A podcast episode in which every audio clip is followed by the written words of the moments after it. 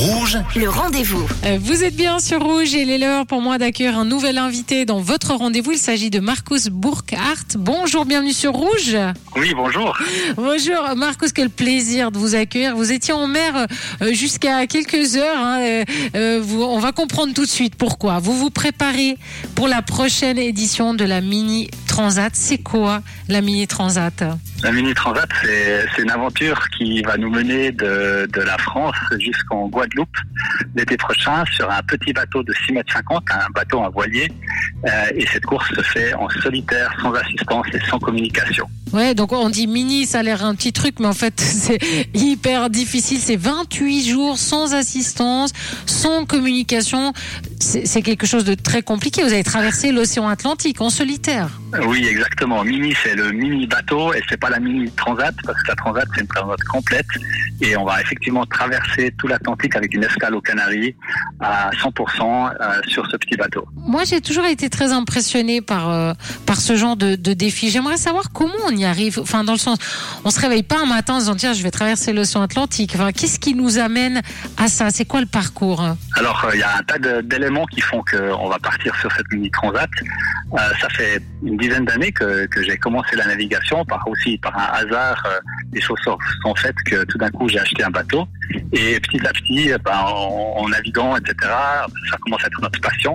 Et euh, j'ai eu la chance, euh, la course au large, la course au large, j'en rêvais, mais j'y pensais pas parce que c'était totalement inatteignable pour moi et puis même pas réaliste. Et euh, j'ai eu la chance d'être par hasard au départ de, de la mini transat en 2019 à La Rochelle. J'ai pu larguer le bateau, euh, le seul bateau suisse qu'il y avait. Euh, j'ai largué les amarres pour lui dire au revoir. Je l'ai retrouvé euh, en Martinique après, le coureur. Et je suis rentré, j'avais les étoiles dans les yeux et tout est parti de là. Et euh, je suis rentré, j'ai regardé ce que c'était ce projet et j'ai loué un bateau. Et c'est parti, c'était au début 2020. Ouais, et là, c'était un objectif pour vous, hein, euh, euh, le Mini Transat 2023. On est d'accord? Oui, exactement, c'est un objectif. Donc, on, ça, fait, ça fait trois ans que je me prépare. Ça fait trois ans que je loue un bateau. D'abord, la première saison, c'était sur le Léman que j'ai navigué. Et puis, depuis deux ans, je, navigue sur, euh, sur l'Atlantique, donc sur, la, sur le golfe de Gascogne, la Manche, euh, la mer Celtique. Et l'été passé, on est même été jusqu'aux Açores, puis retour pour s'entraîner. Donc, on se prépare. On ne peut pas participer à cette course sans être bien préparé. Euh, On a des conditions de participation. Et euh, voilà, maintenant, je suis prêt. Je suis qualifié euh, pour cette mini transat dans quelques mois.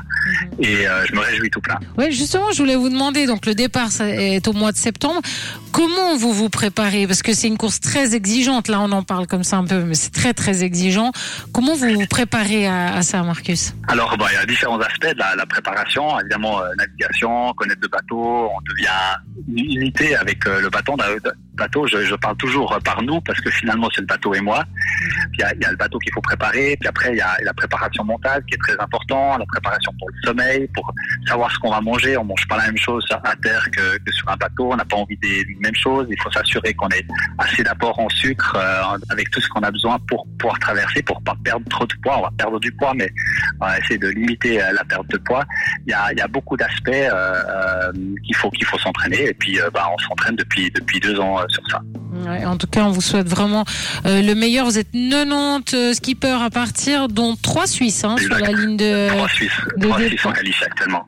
Dont, dont vous, Marcus. Donc vraiment, Oui. euh, c'est un bonheur pour moi de, de vous avoir aujourd'hui sur. Un petit conseil pour, pour les, les, les débutants comme moi. Le mal de mer, comment on fait? Vous Alors qui- le mal de mer, il paraît que 90% des personnes ont le mal de mer et puis ceux qui disent qu'ils l'ont pas, ils l'ont quand même mais ils l'avouent pas. Le mal de mer, ça fait partie euh, intégrante de, de- de ce sport et euh, chacun a sa méthode ou ses méthodes pour pouvoir euh, vivre avec ou il y a des médicaments qui existent qui marchent plus ou moins.